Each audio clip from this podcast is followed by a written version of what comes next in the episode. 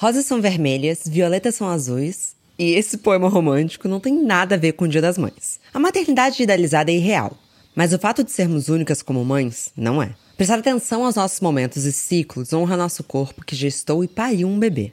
Você já parou para pensar nisso? A Monange tem compromisso de celebrar nossa individualidade, nossas distintas realidades e mulheres que são protagonistas da própria vida e que sim, também são mães. Esse é um convite da Monange para dizer sim para você mesma e priorizar também seus momentos de bem-estar com uma visão holística de autoconhecimento. Sua mente, seu corpo e seu coração merecem esse autocuidado, com um olhar carinhoso e cuidadoso com a maternidade real. Eu me cuido assim, e você?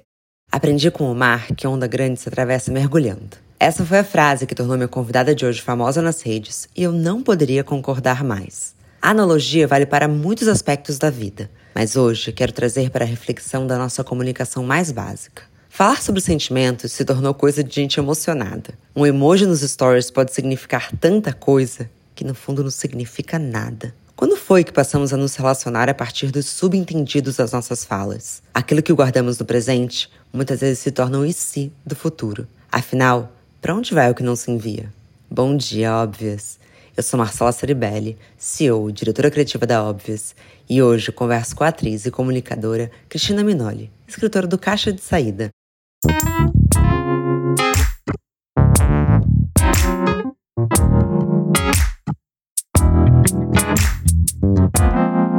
Bom dia, Óbvias. Bom dia, Cristina! Como que você tá hoje? Bom dia, Marcela. Tô muito feliz de estar aqui, muito empolgada. Você sabe que meu DM foi bombardeado de pessoas falando que eu tinha que conversar com você.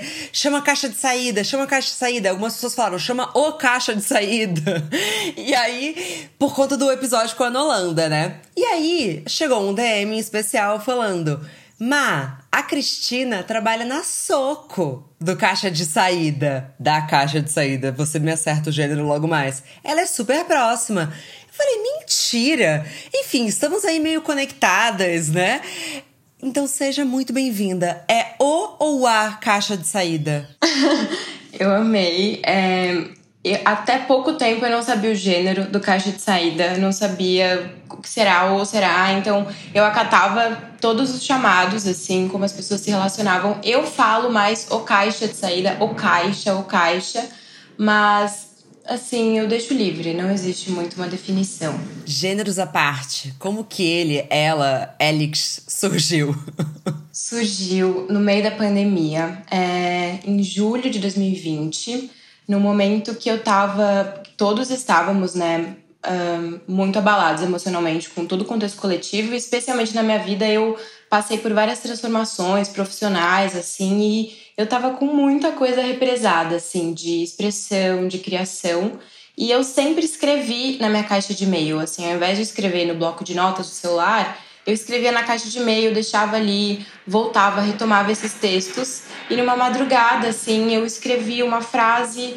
Eu falei, nossa, eu acho que eu tô com vontade de compartilhar essa frase, assim. Qual foi a frase? Todos os campos vazios escrevem para você. E aí eu tirei um print, deixei guardado e falei, ai, acho que eu tô com vontade de compartilhar. E no dia seguinte que eu acordei, falei, ah, vou postar no Instagram, porque eu tinha muita resistência, assim, de compartilhar o que eu escrevia e eu falei, gente, e se eu construísse uma narrativa, né, a partir desse layout do print do e-mail e falasse sobre os não enviados, né, as coisas que ficam represadas na caixa de saída. E foi isso, assim, o caixa de saída foi a minha saída criativa e expressiva no meio da pandemia. E o que, que o seu background com artes cênicas tem a ver com essa história toda? Olha, eu acho que as artes cênicas elas me ensinaram e me ferramentaram assim para eu acessar uh, todos os sentimentos. Eu não tinha muita ferramenta, assim, eu não tinha referência artística na minha criação, eu não tinha ninguém da arte assim na minha família.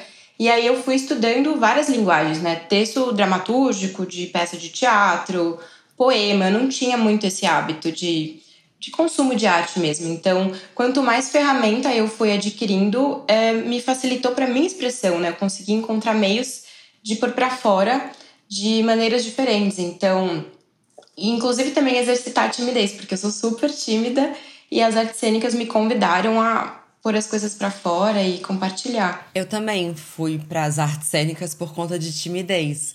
Eu era uma criança que não falava, né, direito. E aí, ali pelos meus 10 anos, eu fiz quatro anos de tablado além de aventuras do que é ser adolescente no teatro, que só quem sabe sabe, eu acho que dá pra gente uma capacidade realmente de entender nossos sentimentos e também como é que a gente ressignifica eles, né? Porque no teatro nada fica velado. Você tem que se despir como um todo. Às vezes, literalmente, mas não eu, porque eu tinha 14 anos. Mas eu acho que a gente é um pouco obrigado a se encontrar. Faz sentido para você? Total, total sentido, porque é isso, na, na cena, quando você tá em ação tudo que tá ali vai compor inevitavelmente. Assim, o que você não planejou, uh, o erro, você tem que pegar aquilo e, e trazer para a história, né? Assim, assumir o erro, assumir a falha e, e, não tem como você esconder. Eu lembro de numa aula de artes cênicas um professor falar é, todos os seus movimentos eles estão contando uma história e as pessoas, e você não tem um controle do olhar da pessoa. Então, você tá em cena, se você é, não sei, se você está desconfortável com o seu corpo em cena, a pessoa vai ver, você não sabe para onde ela está olhando, e é um super pulo, né, na vulnerabilidade. Então você se expressa com o que você tem, com o seu corpo todo. Então foi muito importante, assim, para mim, nesse sentido de dissolver essa timidez e tudo mais. E na vida também, né? A gente não tem menor controle sobre o olhar do outro. Cris, eu conheci você por conta de um texto que falava: Aprendi com o mar que onda grande se atravessa mergulhando. Foi um dos primeiros a viralizar? Foi o que viralizou, assim. Esse texto trouxe muitas leitoras e leitores de um jeito que eu não esperava. E não foi no dia que eu postei. Eu postei ele, aí acho que passaram uns três dias, quatro, e de repente um volume muito grande de pessoas e pessoas que usaram esse texto de maneiras assim também muito plurais na vida e se identificaram de um jeito muito emocionante. Assim, foi o, o que viralizou foi esse. E o que, que ele significa para você? Ai, é, eu lembro do momento que eu pensei nesse texto é, e eu pensei, nossa, eu acho que é uma metáfora muito boa para falar sobre várias coisas assim. No meu caso, né, pessoal, era não pensar muito. Eu tenho essa coisa de pensar, tanto a coisa do controle que eu trouxe do teatro e de tentar calcular muito as coisas. E tem momentos que desafiadores da sua vida que você não tem a resposta, que você vai ter que ir, a vida vai te dando notícias e você só vai assim. E isso é uma força, é um conforto de alguma maneira e para esses momentos mais no escuro, e essa frase para mim significou isso, foi um norte do tipo, vai, nem sempre você vai ter tudo ali mastigado e as coisas vão se revelando para você também. Atravessa, confia e vai. E aí eu pensei nessa frase, eu lembro que eu contei para minha mãe assim, eu não falei a frase formada, né? Eu falei: "Mãe, como você acha que é o melhor jeito de você atravessar uma onda assim?" Porque eu queria ver se ela ia responder: "Ah, mergulhando", porque eu ia falar: "É isso mesmo". Falou: "Filha, mergulhando, né? Se você fura a onda, eu falei, pronto, o selo da minha mãe, né, validou. Eu falei, é isso, tá formada a frase, é essa mesmo. E foi assim. Ah, é muito bonito. E eu penso que resume bem o projeto, né, como um todo, porque mesmo que seja essa caixa de saída, escrever o que a gente sente é também reconhecer aquilo que a gente está sentindo. E é um tanto de coragem, né? Você fala de mergulhar a onda grande, mas às vezes a onda grande somos nós mesmas. E, e hoje eu vejo que as comunicações como um todo estão muito nos subentendidos, né? Então, é uma briga mal resolvida, um amor que nunca foi declarado. Você enxerga essa falta de colocar mais palavra nas nossas relações? Eu sinto, eu acho que uh, esses não ditos, como você bem falou, assim, eles são uh, momentos, são cruciais, assim. As pessoas se afastam, elas deixam de consertar coisas, relações, é, se conhecerem por deduzir, por achar que o outro já sabe, por achar que ficou claro o que você falou. A gente sabe, né, do tanto de linguagem que as pessoas têm, tanto de expressar quanto de compreender. E se quando a gente fala já é difícil da gente conseguir passar, e a gente nunca vai conseguir passar 100%, porque o outro é um universo todo diferente e vai interpretar com todo o background que ele tem na vida. Então eu acho que sim, é muito importante que a gente expresse, que a gente fale, que a gente volte atrás, sabe? Olha, eu não sei se me expressei bem, não sei se você entendeu direito. E também falar demais eu acho que é um problema. Eu acho que a questão é expressar, né? Não sei se sempre falando muito, às vezes até se você espera um pouquinho para você expressar alguma coisa, ela até sai melhor elaborada, mas não deixar retida. Não acho que, que faz bem. Engraçado, porque eu tive uma conversa com um amigo meu esse final de semana e a gente teve um momento de crise da nossa relação, assim, em que ele brigou comigo e eu demorei 24 horas para responder ele. E ele fala: Eu fiquei revoltado, eu queria te matar, que você me deu esse ghosting. Eu falei: Amigo, eu não tava te dando um ghosting mas eu precisava de 24 horas para também encontrar um outro você. Você tava com muita raiva, você tava muito irritado. E eu acho que também respeitar o timing das comunicações é muito importante. Eu fiz isso com esse meu amigo, hoje ele entende completamente, ele ria, assim, eu queria te matar, mas fez mais sentido, porque também eu consegui elaborar o que eu tava sentindo, sabe, em 24 horas. Mas eu uso muito isso pra irritações pra, no trabalho. Assim, dificilmente eu vou escrever quando a emoção tá no auge. Eu escrevo no bloco de notas, porque eu achei que você brinca com perigo, viu, Cris? Que loucura escrever no, no e-mail. Imagina se envia. Eu não coloco nunca o destinatário. Eu deixo ali totalmente vazio para eu não me colocar em risco. No meu bloco de notas, eu sou uma louca, uma insana, porque ali vai a minha raiva, vai a minha frustração, e aí depois eu consigo aterrizar para quem sou eu de verdade. Mas aí eu fico pensando, já que você também trabalha com publicidade, eu queria trazer essa reflexão que eu tive recentemente até com a equipe da Óbvias. Que muitas vezes eu vejo, especialmente as minhas que estão no atendimento e que elas estão ali no front do cliente, e enfim, digo mulheres porque a equipe da Óbvias é feminina, que elas falam assim: não, então o que eu senti do cliente, não, mas eu acho que o que o cliente quis dizer. Eu falo, tá bom, mas o que o cliente disse? Porque parece que a gente está brincando de um jogo dos desses subentendidos. A mensagem nunca, nunca tá clara. Você acha que estabeleceu uma regra também profissionalmente de que a gente tem que ler as entrelinhas? Eu acho que acaba ficando nesse, nesse modus operandi mesmo de ler a entrelinha pela correria, pelo modo como a gente se comunica, que é sempre por escrito, e assim, a mensagem escrita, gente, ela reduz tanto a nossa expressão. Se você conversa com a pessoa, e mesmo presencial, assim, um áudio, você já consegue dar um pouquinho do seu tom, eh, você sente mais o outro. Mas nada substitui uma conversa normal, assim, olhando no olho, não normal, né, mas uma, uma conversa pessoalmente, assim, de pessoas, né, sem ser por escrito. Então, eu acho que sim, no nosso mercado, com as demandas e os prazos curtos, as coisas acabam sendo muito atropeladas, assim, e dá para ficar muito, muito espaço para mal entendido. E vira um pouco de um game, né? Porque até mesmo nos flertes, paqueras, como vocês quiserem chamar, Fica coisa, não, o emoji que ele me enviou quer dizer tal coisa, sabe? Porque mandou um foguinho nos stories. E aí as pessoas têm pânico de ligação. Então, muitas pessoas se relacionam por meses só na base de uma escrita e uma escrita meio mal feita, porque fica sobre o seu entendimento. É um desencontro de emoção, né? Não, total. Parece que é uma relação com a sua expectativa só, né? Porque você não se coloca de fato na situação. Você, você tem lá, ah, e se responder um foguinho no story é porque, nossa, tá muito afim. Quem disse? Às vezes pra pessoa nem é, vocês nunca estabeleceram isso, e aí você constrói toda uma narrativa e uma fantasia daquela troca de mensagens, e não necessariamente significou isso, assim, né? Esses signos tipo, se perdem na, na conversa. Então, eu acho que empobrece muito a troca, assim. Tem um outro texto seu é, que você fala que estar ausente também é uma forma de comparecer. Quando que o silêncio é ouro? Eu acho que o silêncio é ouro na maioria das vezes. É até contraditório, né, eu trazer isso agora quando eu falo que a gente precisa expressar. Mas o silêncio é uma expressão também. Como você precisou das suas 24 horas para conversar com o teu amigo, é, e como também, quando você tá magoada, eu não preciso necessariamente legendar isso. Às vezes eu quero o meu tempo, eu tô te dizendo alguma coisa. Isso é uma linguagem também.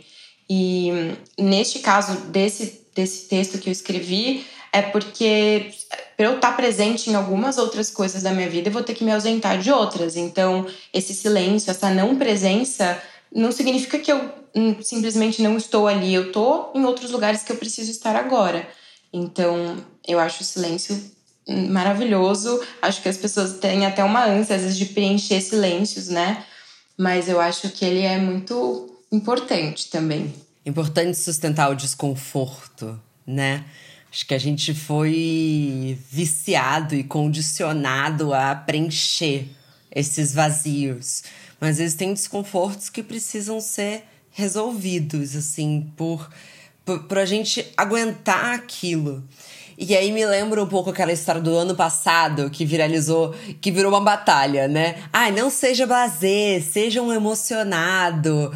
Você acha que existe essa separação ou todo mundo tá um pouco apático? Não sei, eu acho que algumas pessoas são muito emocionadas, outras acho que até usam essa coisa do emocionado como um estado natural, uma euforia, assim.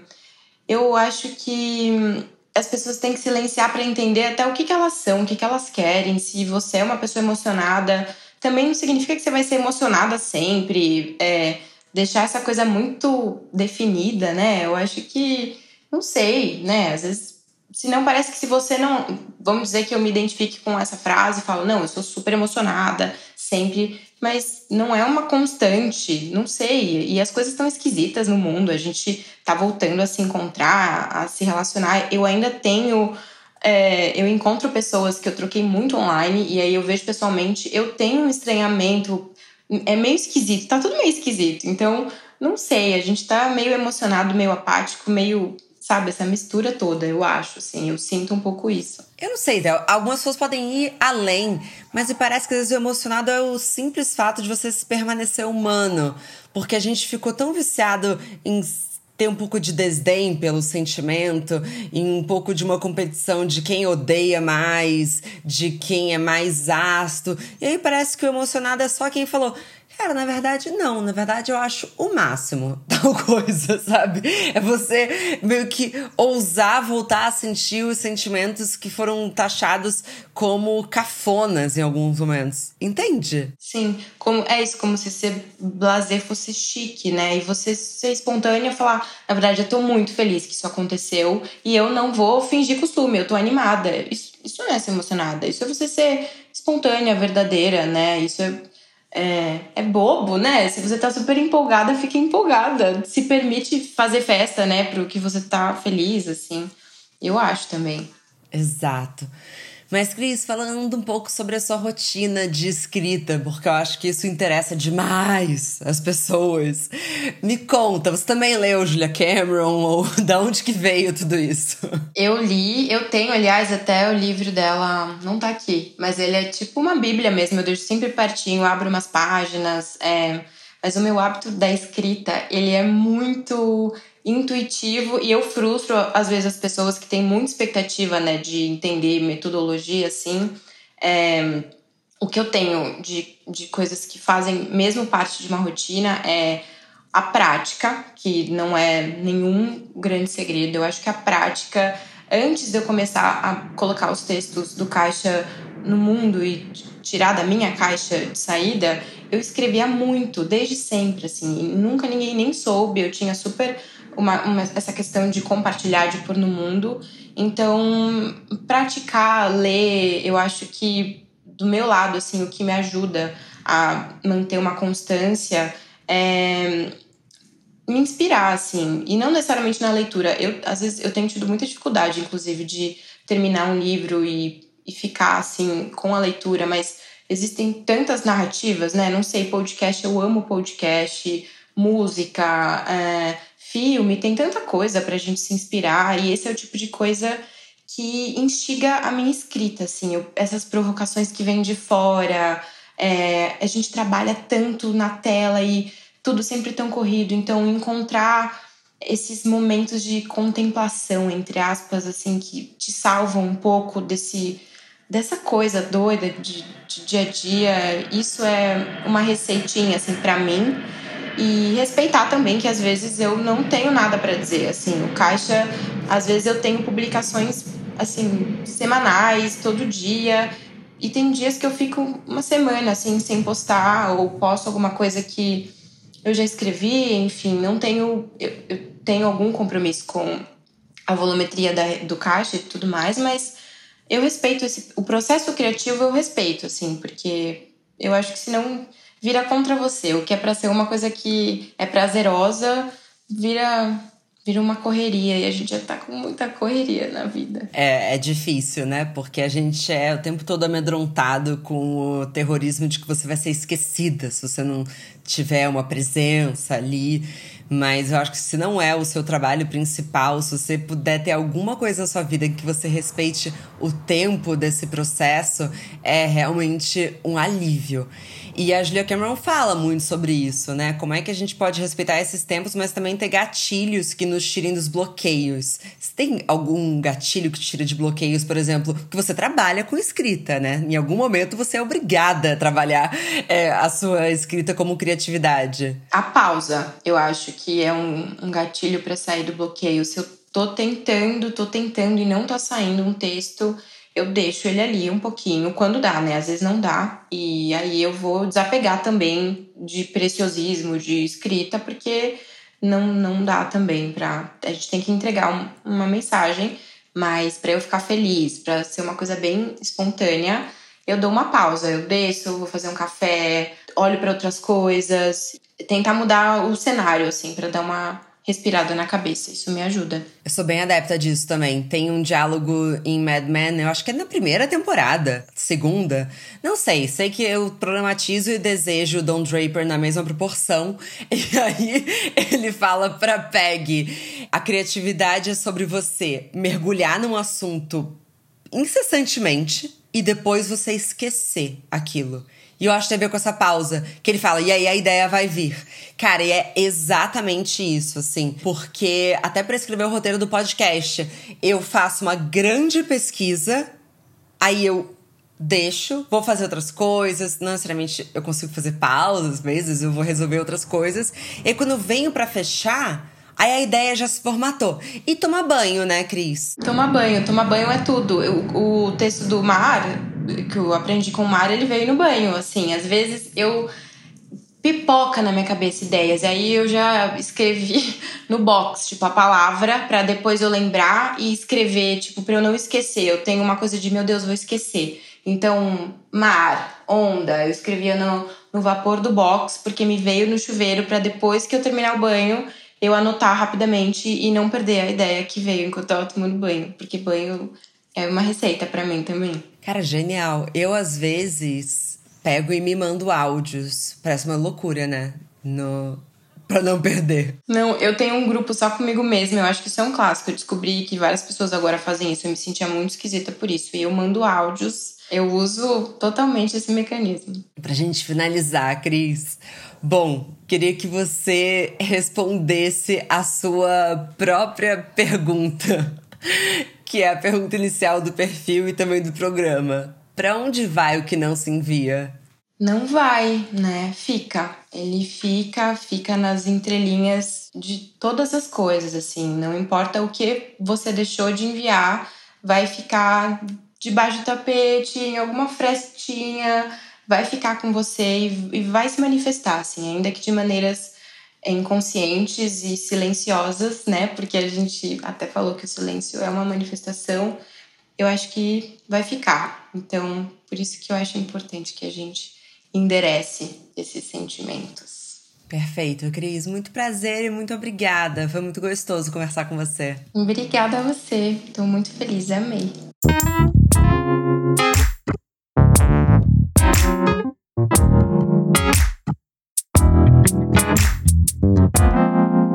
Muito obrigada também a você que nos escutou até aqui. Mas a nossa conversa não tem fim. Continuamos semanalmente na nossa newsletter, que você pode se inscrever no www.obvious.cc, no Instagram, arroba e com comentários e sugestões sempre com carinho, no bomdia.obvious.cc. Bom dia, Óbvias!